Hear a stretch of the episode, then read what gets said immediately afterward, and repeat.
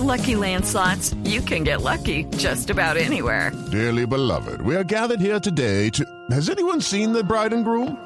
Sorry, sorry, we're here. We were getting lucky in the limo and we lost track of time. No, Lucky Land Casino, with cash prizes that add up quicker than a guest registry.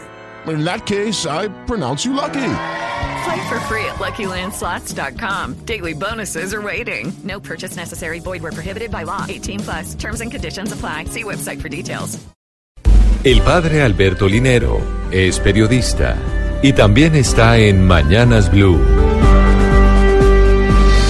6 de la mañana, 36 minutos. Todos en algún momento de la vida experimentamos la muerte de un ser querido. Esa es una experiencia devastadora, porque a pesar de todo lo que hayamos reflexionado y creamos que estamos preparados, siempre nos sorprende y nos hace sufrir la ausencia de la persona que amamos. Ayer, alguien con quien conversaba so- sobre este tema me decía que tenemos que vivir la experiencia de la enfermedad y de la muerte como algo natural de nuestra condición humana y que debiéramos vivirla con una actitud más serena que nos permita seguir armónicamente adelante en la construcción de nuestros proyectos. Es posible que esa persona tenga razón, pero lo importante es que tengamos herramientas existenciales para superar estos momentos tan duros. Cuando las personas están enfermas, es más posible que nos preparemos para su partida definitiva, pero cuando es una muerte repentina, todo se hace más difícil y las preguntas por el sentido de la vida abundan, ya que nos preguntamos el porqué de esas situaciones.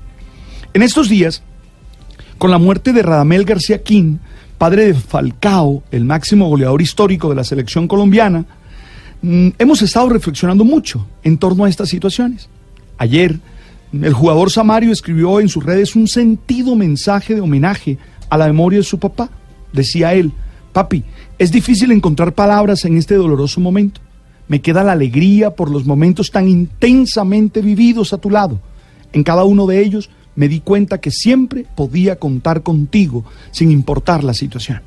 Qué bello mensaje, ¿verdad? Definitivamente expresa todo el amor y el agradecimiento de un hijo por su padre.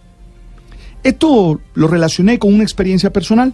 Hace un tiempo viví una experiencia dura a este respecto. Murió una tía abuela a la que quería mucho, pero por estas cosas del trabajo, de las ocupaciones, no tuve la oportunidad de decirle todo lo valioso que ella era para mí.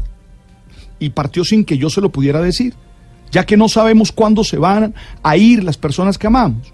Por eso creo que debemos decirle a la gente que amamos explícitamente y mostrarle con nuestros hechos todo el amor que tenemos. Ja, hay que hacerlo ya, porque uno no sabe en qué momento se van a ir.